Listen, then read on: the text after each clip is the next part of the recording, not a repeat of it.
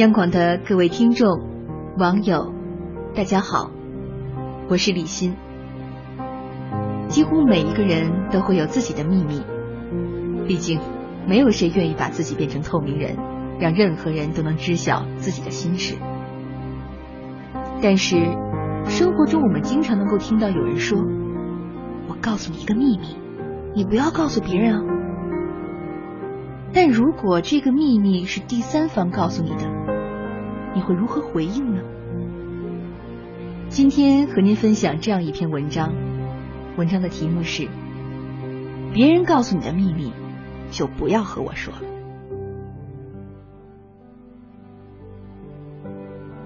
婉拒了一个好友的好意，说要告诉我一个天大的秘密，这是关于朋友大爽。既然是秘密，就好好守着，我也不想知道。我一边笑嘻嘻的回绝，一边回头又唏嘘，总觉得一阵风起，便是一阵风雨。他的秘密是关于另一个人大爽的离婚。三十一岁的大爽，在上个月结束了五年的婚姻，带着三岁的孩子，和他那个出轨的男人分道扬镳。大爽传统，并不想让太多人知道，也算一个交代。总是要和两三个人说了，感觉就完成了仪式。大爽说，他私下里只告诉了两个人，一个是我，另一个是我的好友，其余并不想让太多人知道。好友大概并不知道，大爽也把离婚的消息告诉了我。我没有提醒他。也没有把这件事情告诉大爽，只是想告诉他，不要辜负你在别人心中的信任。我总是对秘密的小心翼翼程度大于任何，毕竟秘密是一个人连通心中的渠道，它藏在缝隙里，在鲜血汩汩的流淌中，不动声色的落座在其中。而至于你，除非是那个被允许走到他心中的人。才有机会让他拨开一切的掏心掏肺。年少时总喜欢把自己的秘密告诉许多个身边人，未必是自己柔弱到无法消化，只是时间永长，在细细长长的隧道里，偶尔想挽一挽别人的手，说点体己话。可是你却发现，无论你再怎么提醒，你不要告诉别人，知道的人。永远比倾诉的人多。十五岁时，我告诉了一个觉得特别知己的女生自己喜欢的男孩子，结果没多久，惊动了全班，还惊动了老师。我的父亲第一次把我关出了门。那一晚，和我一起哭的还有另一个女孩子。这个女孩子，她的父亲前些年因为经济犯罪入狱，这些年出来后，显然已经没有了原来在位时的熠熠生辉，而他也在许多年里从众星捧月变成了漠然视之。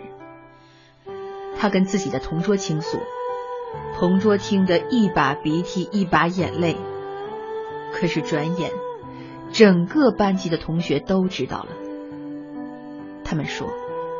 他是犯人的孩子，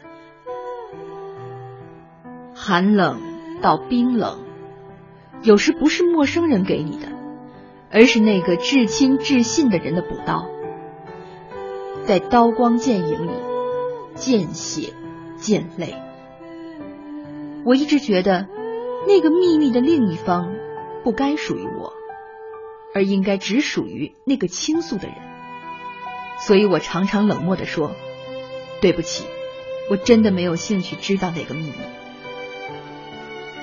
每次说起这句话，总是会心生寒意。大概他也不会想到，有人捅着他的这个秘密，像最寻常的家长里短一般四处说话。人与人之间的情谊有时会磨损，而最大的磨损就是信任的背叛。所以，不是矫情。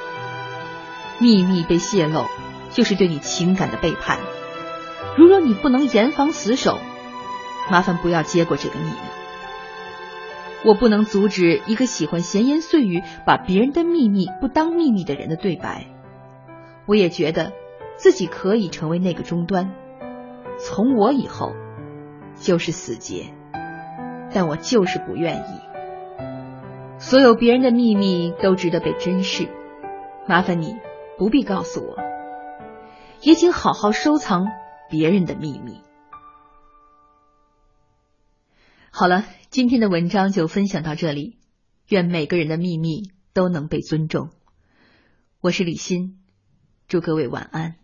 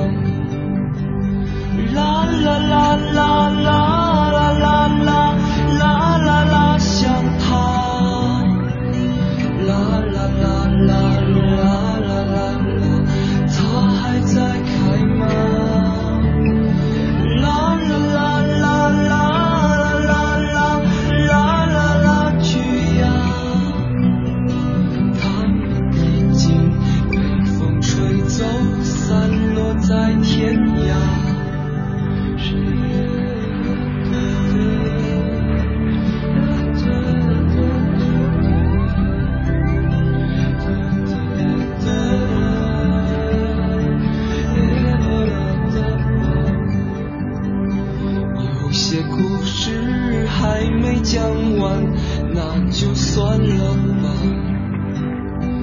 那些心情在岁月中已经难辨真假。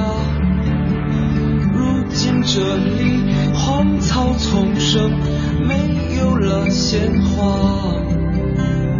好在曾经拥有你们的春秋和冬夏他们都老